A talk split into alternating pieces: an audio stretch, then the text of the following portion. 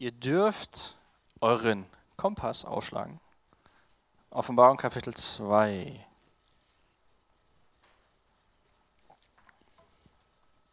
Ich frage mich manchmal, wer schneller ist, die Papierbibel oder die App. Das ist wahrscheinlich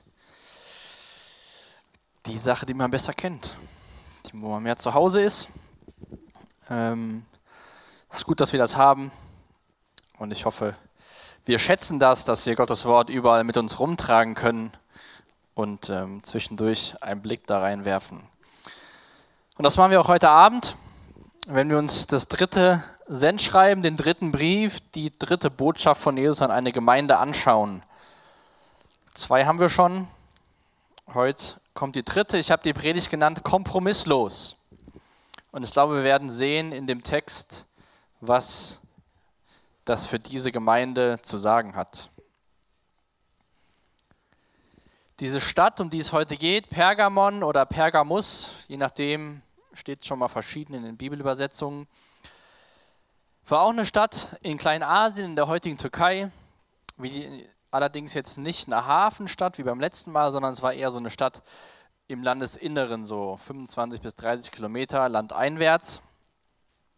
Aber es war auch eine Stadt, die sehr viel Einfluss hatte in der Gegend, wo sehr viel los war, viele Menschen gelebt haben, Tempel standen und ähm, viel viel Kultur wahrscheinlich geprägt worden ist. Ich weiß nicht, wie du so über große Städte nachdenkst oder wie du große Städte siehst, aber bei uns ist es ja auch so, dass in großen Städten meistens Trends entstehen oder in großen Städten Kulturen geprägt werden, neue Dinge zur Norm, zur Norm werden und dann so langsam geht das so ins Landesinnere, in die Kleinstädte, auf die Provinzen, nach Herborn.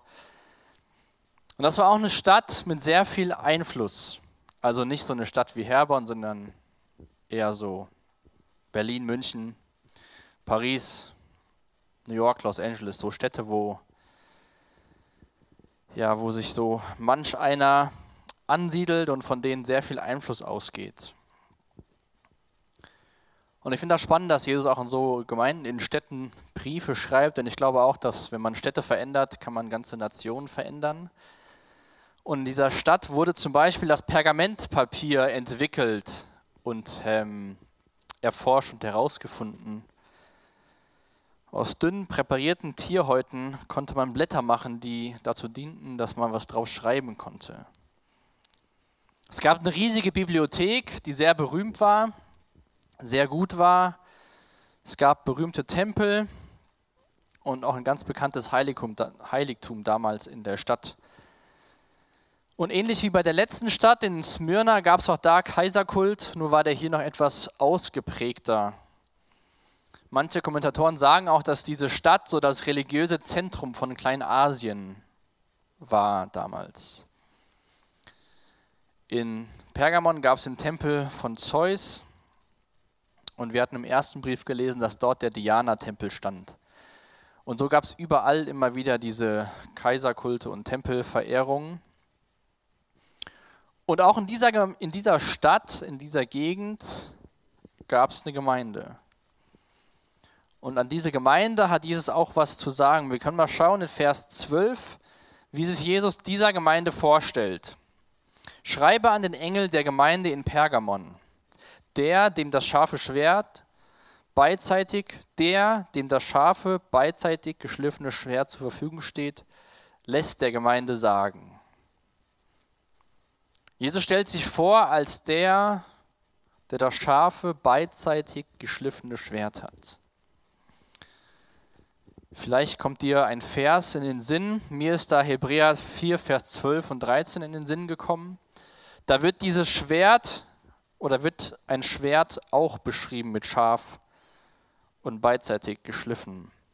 Ihr könnt mal aufschlagen, Hebräer Kapitel 4, die Verse 12 und 13 weil ich finde das sehr interessant, wie Jesus sich hier beschreibt, passend zu dem Inhalt dieses Briefes, wie beim letzten Mal auch, und wie wir in Hebräer lesen, was dieses zweiseitig geschliffene Schwert ist. Da steht in Vers 12 in Hebräer 4, denn eines müssen wir wissen, Gottes Wort ist lebendig und voller Kraft. Das schärfste beidseitig geschliffene Schwert ist nicht so scharf wie dieses Wort, das Seele und Geist und Mark und Bein durchdringt und sich als Richter unserer geheimsten Wünsche und Gedanken erweist. Kein Geschöpf ist vor Gott verborgen, alles liegt offen und ungeschützt vor den Augen dessen da, dem wir Rechenschaft geben müssen. Jesus stellt sich vor als der, der so ein Schwert in der Hand hält. Und im Johannesevangelium lesen wir, dass Jesus selbst das Wort Gottes ist. Und wie wird das hier in Hebräer 4 beschrieben, dieses Wort Gottes? Es ist lebendig, es ist voller Kraft, scharf und richtend, durchdringt unsere Gedanken und kennt unsere geheimsten Wünsche. Alles liegt offen, nichts ist verborgen. Und vor Jesus, der diesen Brief schreibt, ist auch nichts verborgen. Er weiß auch über diese Gemeinde, wo sie ist, wie ihr Zustand ist und was sie hören muss. Und ich hoffe, dass du auch die Bibel so siehst, als lebendig, kraftvoll und offenbarend. Das Bild von, von Niklas mit dem Kompass passt richtig gut, weil wir sehen heute Abend in dem Text, dass wir uns die Frage stellen müssen, nach was richten wir uns aus? Nach dem, was Gottes Wort, was Jesus sagt, oder nach dem, was die Kultur und Gesellschaft um uns herum uns sagt? Jesus kennt diese Zustände dieser Stadt, dieser Gemeinde und auch die Herausforderungen, vor denen sie stehen. Aber wir sehen auch, oder ich finde, dass man immer wieder sehen kann, dass Gottes Wort sich nicht verändert dass es wahr ist, beständig ist und Gottes inspiriertes Wort in uns Menschen ist. Und auch heute noch die gleiche Kraft in diesen Zeilen steht wie damals, als sie zum ersten Mal verfasst worden sind. Wir sehen auch in dem Brief, in den nächsten Versen, dass es einen größeren Bezug zum Alten Testament gibt. Und wir müssen uns mal vor Augen führen, dass natürlich damals die Menschen noch keine Bibel inklusive ganz Neuen Testament hatten. Das wurde ja gerade erst geschrieben. Und sie hatten ja hauptsächlich das Alte Testament. In Vers 13 lesen wir jetzt von dem Wissen von Jesus, was er über diese Gemeinde, über diese Menschen und die Stadt weiß. Ich weiß, dass dort, wo du wohnst, der Thron des Satans steht. Und trotzdem hältst du am Bekenntnis zu mir fest. Du hast deinen Glauben an mich nicht verleugnet, auch damals nicht, als in eurer Stadt, dieser Hochburg des Satans, mein treuer Zeuge Antipas getötet wurde.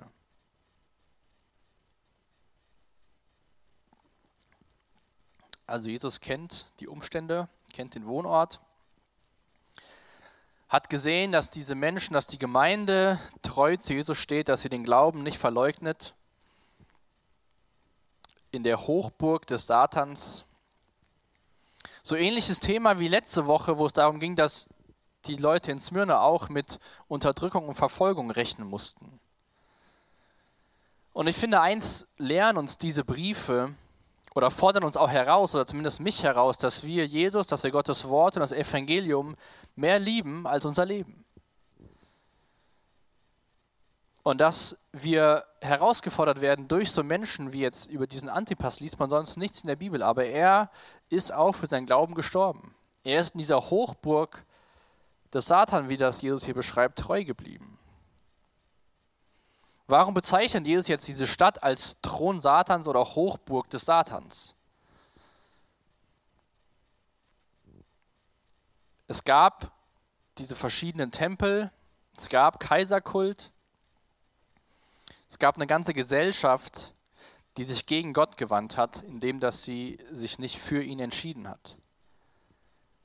Das hatte ich, glaube ich, letzte Woche schon mal gesagt, dass wenn wir uns gegen Gott entscheiden, automatisch auf der Seite vom Satan stehen was nicht direkt heißt, dass wir irgendwelche satanischen Dinge tun. Aber wenn wir nicht für Gott sind, sind wir gegen ihn. Da gibt es diese, diesen Mittelbereich. Es gibt keine neutrale Zone. Es wird sich ein bisschen darum gestritten, warum Jesus jetzt sagt, das ist die Hochburg, die Festung, der Thron Satans. Aber natürlich kann das mit diesem ganzen Kaiserkult zusammenhängen. Es kann damit zusammenhängen, dass die Leute alles interessiert hat außer Gott. Aber Jesus sagt ihnen, ich weiß, dass du in, einem, in der Stadt lebst, in einem Umfeld lebst, was super schwierig ist, aber du bist mir treu geblieben. Ich weiß, dass sogar du treu geblieben bist, als jemand von meinen Nachfolgern getötet wurde. Jesus weiß, in welchem Umfeld du lebst, wer deine Arbeitskollegen sind, wer deine Schulkameraden sind, mit wem du studierst, wer in deiner Familie ist. Dein Umfeld kennt Jesus. Und lasst uns auch treu an dem Bekenntnis festhalten, dass wir an seinen Namen glauben. Und nicht denken, ach Jesus, du weißt gar nicht, in welchen Umständen ich bin. Du weißt gar nicht, mit wem ich zu tun habe. Das ist alles so schwer, an dich zu glauben. Jesus weiß das. Und dieser Brief fordert uns heraus, dem treu zu sein. Diese Menschen haben sich davon nicht überwältigen lassen. Denn Jesus lobt sie ja. Er sagt ja, ihr habt festgehalten an dem Bekenntnis, an meinen Namen zu glauben. Und nimmt als Beispiel diesen Antipas, dessen Namen auch bedeutet gegen alle. Auch passend, oder? Also gegen alle außer die eigene Gemeinde. Antipas war ein Jesus-Nachfolger, der ihm ähnlich werden wollte. Und über ihn wird auch das gleiche Wort verwendet, mein treuer Zeuge, wie im ersten Kapitel über Jesus Christus. Ist ein Vorbild, obwohl er nur in einem Satz erwähnt worden ist hier in der Bibel. Und wir sehen auch an diesem Schreiben und auch an dem letzten Schreiben, dass es seitdem es Gemeinde, seitdem, seitdem Jesus, auch bei Jesus war er schon, immer wieder Christen, Jesus-Bekenner mit Verfolgung und Drangsal leben mussten. Auch wenn wir das heute nicht erleben, gibt es auch Gemeinden, die das erleben müssen. Seit Gründung sozusagen der Gemeinde versucht der Teufel, die Gemeinde kaputt zu machen. Und wir sehen heute, dass er versucht, wenn er es von außen nicht schafft, dass er es irgendwie von innen versucht. Und ich glaube, das ist auch eine Gefahr für uns hier, zumindest in den westlichen Breitengraden in Deutschland, wo es uns sonst gut geht. So unsere Wohlfühlatmosphäre, freitags und sonntags. Ich sehe meine Freunde, wir hören was, wir singen was und gehen nach Hause. Dass der Teufel auch da gar nicht vielleicht versucht, von außen so viel Druck aufzubauen, sondern versucht von innen das Leben zu zerstören. Und das sehen wir auch, obwohl Jesus diese Gemeinde lobt, dass sie in dieser Stadt treu zu ihm stehen, sagt er nicht, und weil ihr treu seid, den Rest kämen wir unter den Teppich. Sondern selbst da sagt Jesus gleich, doch einen Vorwurf kann ich dir nicht ersparen. Jesus hat einen Anspruch auf unser ganzes Leben, nicht nur auf Teile von unserem Leben. Und wenn wir die gut machen, dann können wir dem Rest zum Leben, wie wir wollen. Jesus lobt die Gemeinde, aber er sagt auch, ich kann dir einen Vorwurf nicht ersparen. Es reicht nicht, wenn wir sagen, Jesus, das kannst du haben und das kannst du haben, aber bei dem Teil, es reicht nicht. Jesus kann auch uns dann Vorwürfe nicht ersparen, wo wir nicht kompromisslos, sondern in Kompromissen leben. Verse 14 und 15 lesen wir jetzt genau das, was Jesus als Vorwurf an diese Menschen hatte. Du duldest in deiner Mitte Anhänger der Lehre Biliams. Biliam hatte Balak den Rat gegeben, die Israeliten zum Essen von Opferfleisch, das den Götzen geweiht war, und zu sexueller Zügellosigkeit zu verführen und sie dadurch zu Fall zu bringen. Auch bei dir gibt es Leute wie Biliam, es sind die Anhänger der Lehre der Nikolaiten. wie so ein trojanisches Pferd, wer den Film kennt oder die Geschichte kennt. Da ist ja auch ein Pferd reingefahren worden, alles sah gut aus und auf einmal mitten in der Nacht. War es zu spät? Die Menschen sind treu, aber sie dulden Menschen, die eine falsche Lehre vertreten. Letztes Jahr, als wir die zwei Abende im Judasbrief hatten, ging es auch schon mal darum, dass Leute den Weg Biliams eingeschlagen sind oder einschlagen und die Geschichte können wir im vierten Buch Mose nachlesen, Kapitel 22 bis 25, wo dieser Balak Angst hat vor dem Volk Israel, weil sie gerade das Land eingenommen haben und er sagt, da gibt es ja diesen Propheten Beleam. Und wenn ich den rufe und der es schafft, das Volk zu verfluchen, dann kann ich sie vielleicht besiegen und aus dem Land vertreiben. Nun ja, Balak schickt so eine Delegation zu Biliam, sagt ihm hier so und so, der König hat den den Wunsch, hier ist noch ein bisschen Geld. Biliam sagt, ja, ich schlafe mal eine Nacht drüber. Gott redet zu ihm, sagt, schick die Leute nach Hause. Nächsten Morgen steht er auf, schickt die Leute nach Hause. Die kommen zurück zu dem König, sagen, der wollte unser Angebot nicht annehmen. Okay, der König nimmt mehr Reichtümer und noch wichtigere Menschen, schickt sie zu Biliam, versuchen es wieder. Was sagt Biliam? Ich muss mal Nacht drüber schlafen. Gott sagt zu ihm, wenn sie dich rufen, kannst du mit ihnen gehen, aber du wirst nur das sagen, was ich dir erlauben werde zu sagen. Der Bileam wartet nicht auf das Rufen, sattelt sofort seinen Esel, zieht los, dem Balak entgegen. Dann kommt diese lustige Geschichte, dass der Esel anfängt mit Bileam zu reden, sagt, tu das nicht. Und Bileam geht trotzdem dahin. Er versucht das Volk zu verfluchen. Dreimal schafft es nicht. Der König Balak wird wütend, sagt, ich habe dich geholt, damit du das Volk verfluchst, damit ich siege. Und Bileam sagt, ich kann nur das reden, was Gott aus meinem Mund kommen lässt. Aber leider hat er da nicht aufgehört, sondern hat dann dem Balak Tipps gegeben, wie er trotzdem es schaffen kann, das Volk zu schwächen. Er hat gesagt, ich kann dich zwar nicht verfluchen, aber ich gebe dir einen Tipp, versuch's mit, dass sie Fleisch essen, was Götzen geopfert worden ist, dass sie, weil wir, wie es hier in dem Text beschrieben ist, in sexueller Zügellosigkeit verführen und bringt sie da zu Fall. Und diesen Vorwurf spricht Jesus dieser Gemeinde aus, dass sie solche Leute dulden. Jetzt hört man ja schon mal in Nachrichten oder im Aufklärungsunterricht, dass wir nicht mehr so prüde sein sollen wie früher. Heute hat sich ja alles verändert und man ist weltoffen. Und jetzt lese ich euch mal ein Zitat vor von einem römischen Staatsmann namens Cicero, der damals wohl Folgendes gesagt hat. Also wir reden so in den ersten 100 Jahren nach Jesus. Wenn es jemand gibt, der meint, dass jungen Männern die Liebe zu vielen Frauen nicht erlaubt sein sollte, dann ist er äußerst streng. Der Grundsatz, auf dem er steht, vermag ich nicht zu leugnen, aber er widerspricht nicht nur der Freiheit, die unser Zeitalter erlaubt, sondern auch den Gewohnheiten und Erlaubnissen unserer Vorfahren. Was hat man das, wann hat man das eigentlich nicht getan? Wann hat jemand daran Anstoß genommen? Wann wurde eine solche Erlaubnis verweigert? Wann war das, was jetzt erlaubt ist, nicht erlaubt? Als ich das gelesen habe, musste ich echt schmunzeln. Wenn es jemanden gibt, der meint, dass jungen Männern die Liebe zu vielen Frauen nicht erlaubt sein sollte, ist er äußerst streng.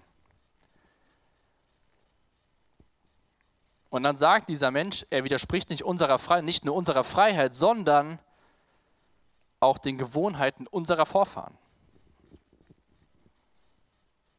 Finde ich schon super spannend, wie oftmals dargestellt wird, dass man früher komplett anders war und dass die Menschheit unbedingt jetzt, gerade in dem Bereich, sexuelle Freiheit braucht.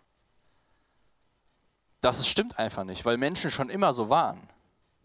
Nur gibt es heute Menschen, die behaupten, früher war alles anders. Früher war nicht alles anders. Ihr könnt mal gerne den Korintherbrief lesen, was Paulus da darüber schreibt.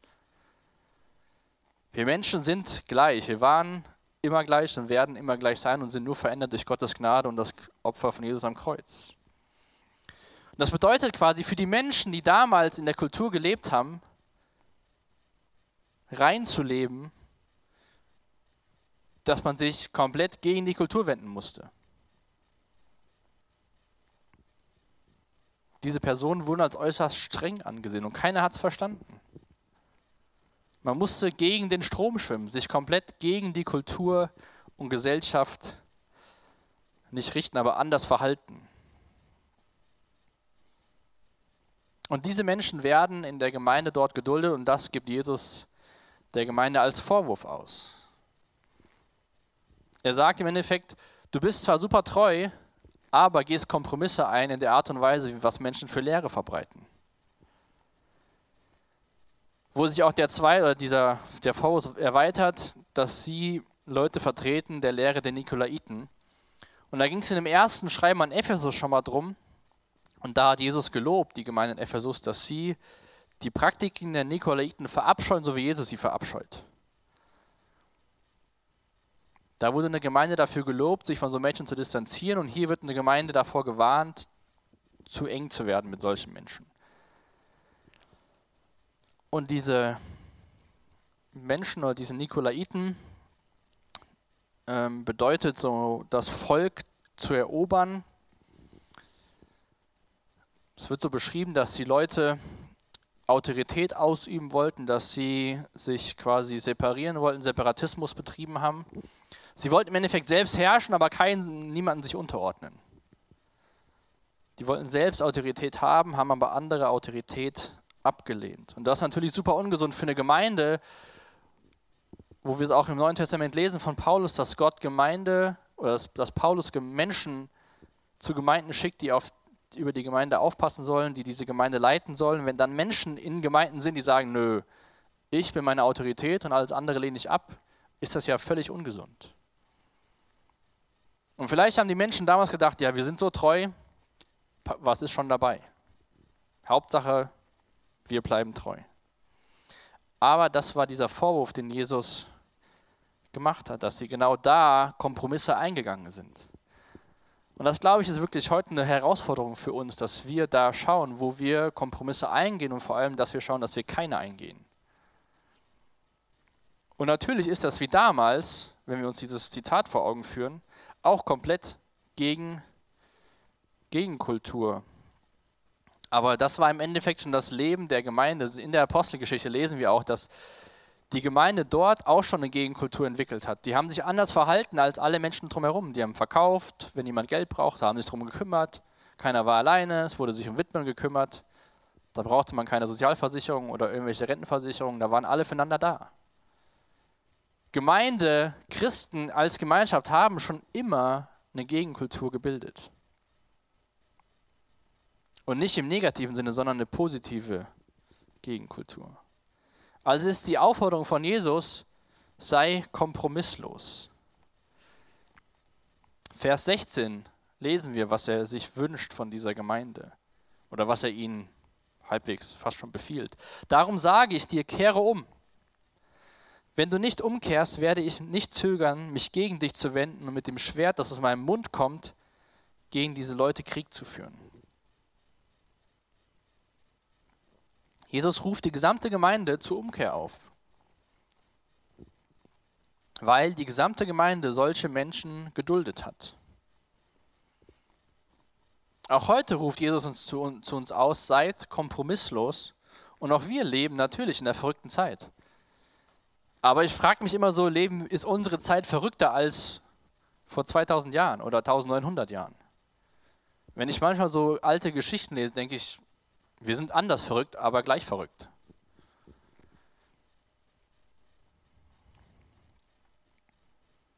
Judas hatte auch seine Leser gewarnt in dem Judasbrief davor, dass sich solche Menschen versuchen, in Gemeinden einzuschleichen.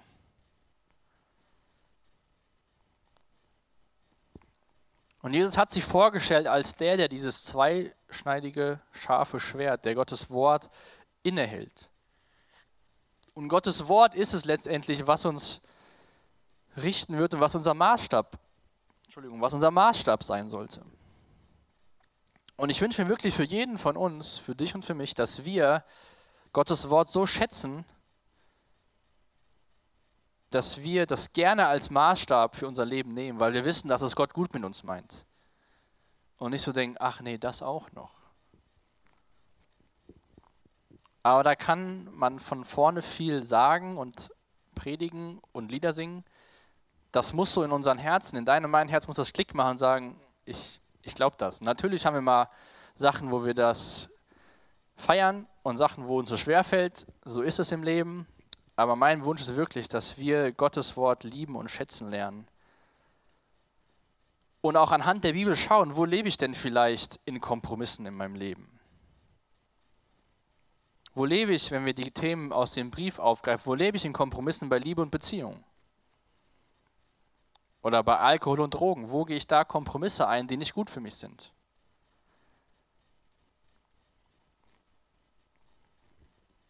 Die Frage, die wir uns stellen sollten, ist, prägt uns Gottes Wort oder prägt uns die, unser Umfeld?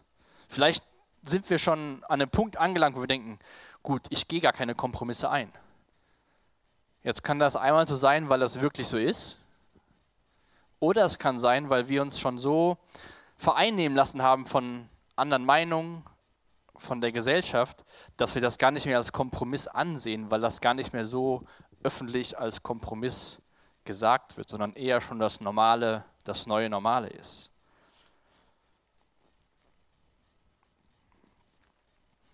Und ich glaube, da ist es wichtig, dass du und ich, dass wir Menschen in unserem Leben haben, in unserem Alltag, mit denen wir den Glauben teilen.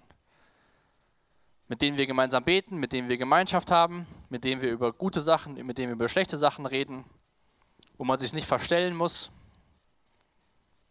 und wo wir uns auch gegenseitig zur Rechenschaft ziehen. In dem Sinn, dass man dem anderen helfen will und nicht das macht, weil man dem anderen schaden will. Jesus wird diese Menschen, die diese Lehren verbreiten, wird gegen die in den Krieg ziehen, mit seinem Wort, mit diesem zweischneidigen Schwert.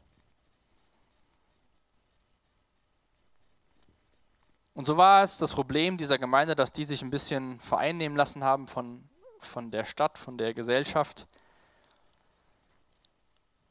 Und wir dürfen auch nicht den Fehler machen, dass wir versuchen, unsere angenommene Meinung von anderen Menschen da irgendwie die Bibel mit hineinzubringen.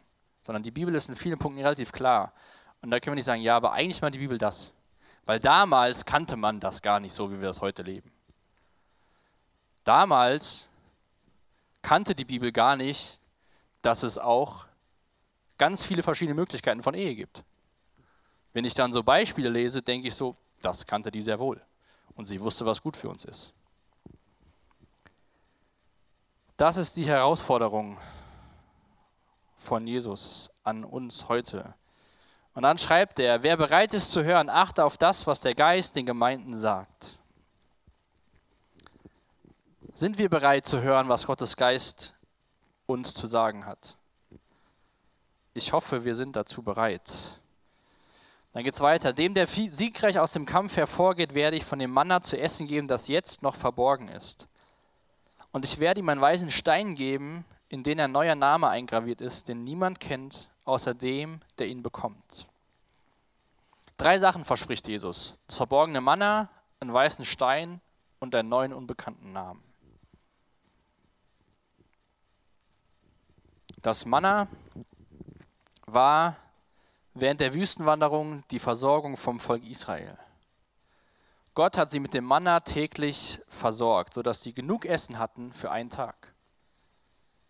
Es war, gab damals nicht bei der Wüstenwanderung so einen Samstag, wo alle in Rewe und Lidl fahren und Essen kaufen für die ganze Woche, sondern Gott hat ihnen Manna gegeben für jeden Tag, so viel wie sie brauchten. Und als ich das nochmal so gelesen habe, diese Geschichte, habe ich auch gedacht, ja, wir, es hilft nichts und es bringt, also es hilft schon was, aber es ist nicht ausreichend, wenn wir freitagsabends mit Gottes Wort uns beschäftigen und dann denken, wir sind so voll für die ganze Woche und es reicht bis nächsten Freitag. Jeden Tag brauchen wir von Jesus Versorgung. Und Jesus verspricht ihnen von Manna, was jetzt verborgen ist. Was meint er damit? Ihr könnt gerne mal Johannes Kapitel 6 aufschlagen, da werden wir ein paar Verse gemeinsam lesen, wo Jesus beschreibt, was dieses Manna oder das Brot ist, von dem er hier spricht, was er verspricht. Also ich lese ab Vers 27 ähm, bis Vers 41, aber nicht alle Verse. Ähm, genau, erstmal Vers 27. Statt euch nur um die vergängliche Nahrung zu kümmern, bemüht euch um die Nahrung, die Bestand hat und das ewige Leben bringt. Die Nahrung wird euch der Menschensohn geben, den ihn, denn ihn hat Gott, der Vater, als seinen Bevollmächtigten bestätigt. Vers 32. Jesus erwiderte, ich sage euch, das Brot vom Himmel hat euch nicht Mose gegeben, das Manna in der Wüste. Es ist mein Vater, der euch das wahre Brot vom Himmel gibt. Denn das Brot, das Gott gibt, ist der, der vom Himmel herabkommt und der, das, der der Welt das Leben schenkt. Herr, sagten sie da zu ihm, gib uns immer von diesem Brot. Jesus antwortete, ich bin das Brot des Lebens. Wer zu mir kommt, wird nie mehr hungrig sein und wer an mich glaubt, wird nie mehr Durst haben. Vers 41. Die Juden waren empört darüber, dass Jesus gesagt hatte, ich bin das Brot des Lebens, das vom Himmel herabgekommen ist.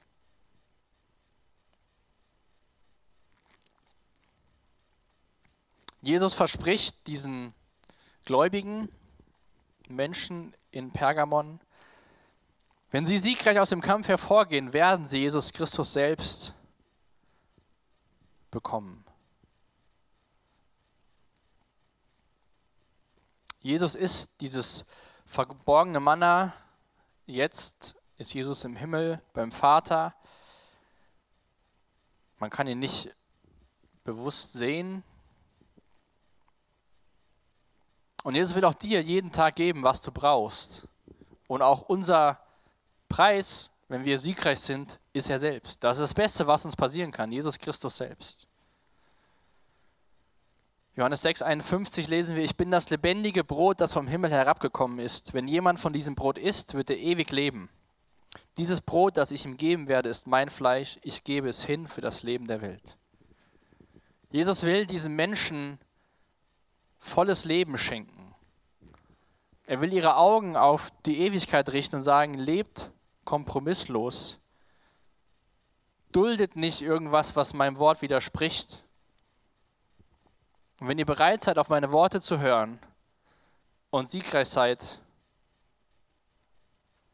werde ich euch, mich selbst euch geben.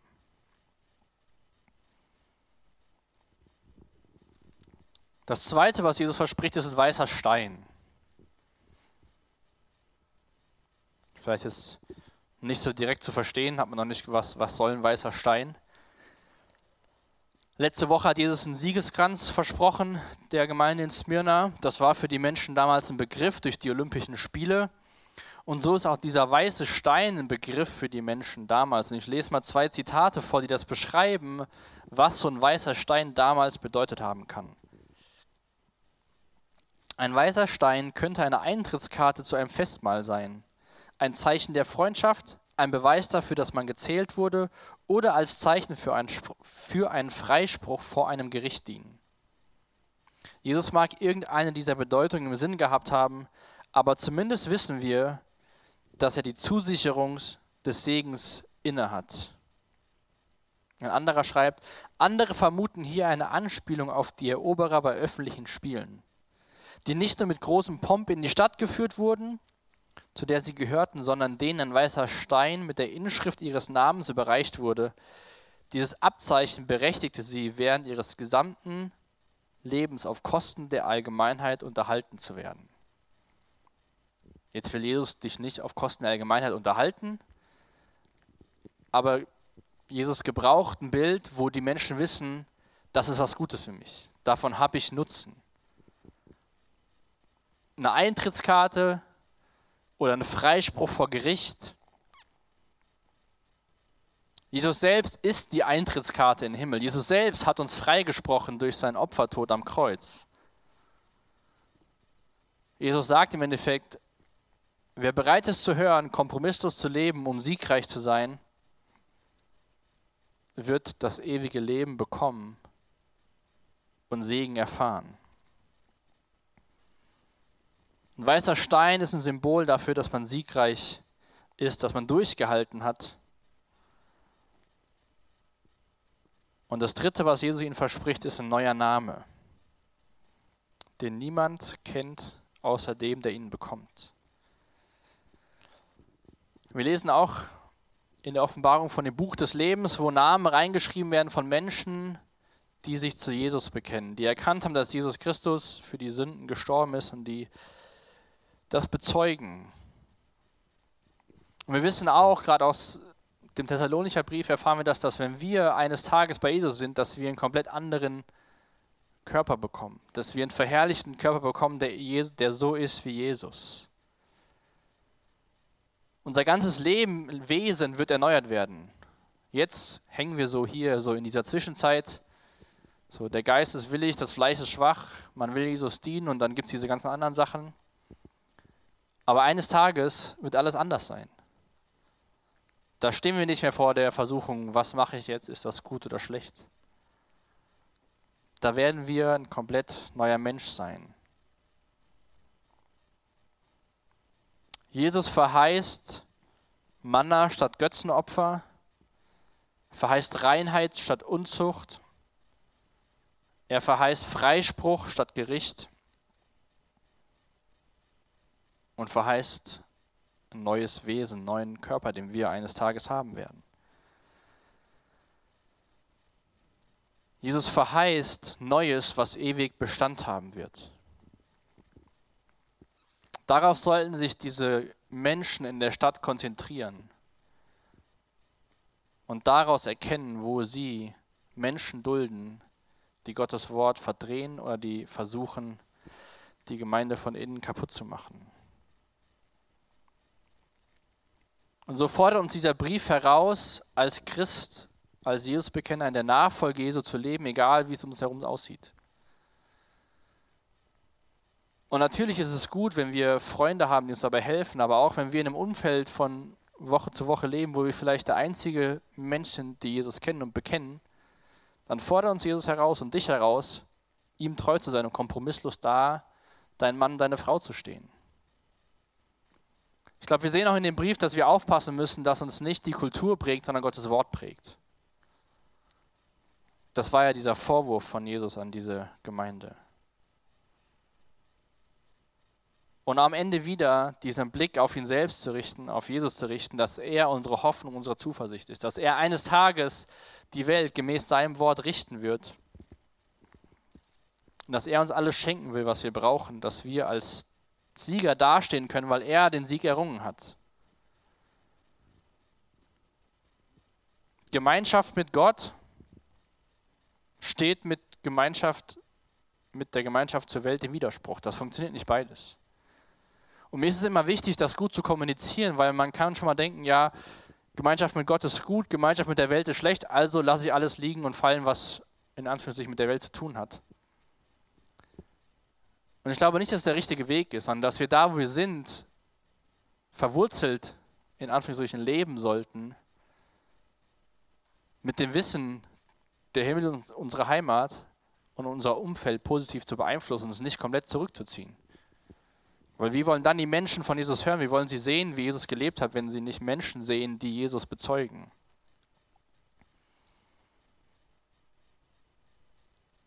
Von daher will ich dir die Frage stellen, wo du Kompromisse in deinem Leben eingegangen bist und dass du da ins Gebet gehst oder mit Leuten drüber redest,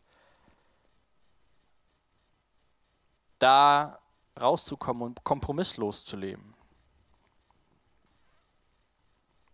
Ich bete jetzt noch mit uns und ich würde vorschlagen, wir singen dann ein Lied und dann machen wir die Fragen. Ähm, dann habt ihr noch ein Lied Zeit, auch über das nachzudenken, was ich gesagt habe. Und lasst uns echt diese Briefe nutzen, um fokussiert in dieses Jahr zu gehen, um uns immer wieder neu zu hinterfragen, wie sieht mein geistliches Leben aus? Und heute Abend diese Frage, wo gehe ich Kompromisse ein? Vater, ich danke dir dafür, dass du uns deinen Sohn gesandt hast. Jesus, ich danke dir dafür, dass du uns kennst, dass du weißt, in welchem Umfeld wir leben, ob es ein einfaches oder schwieriges Umfeld ist.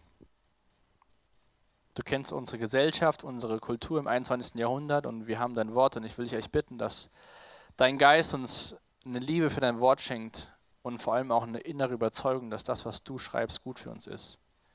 Und ich will dich bitten, dass dein Geist uns überführt, da wo wir Kompromisse eingegangen sind, wo wir nicht 100% dir nachfolgen. Und ich will dich bitten für Leute, die hier sind, die das hören, die dieses Brot des Lebens noch nicht ergriffen haben, dass du dich ihnen offenbarst, Jesus, dass du sie rettest und dass sie auch Hoffnung für ihre Zukunft bekommen. Amen.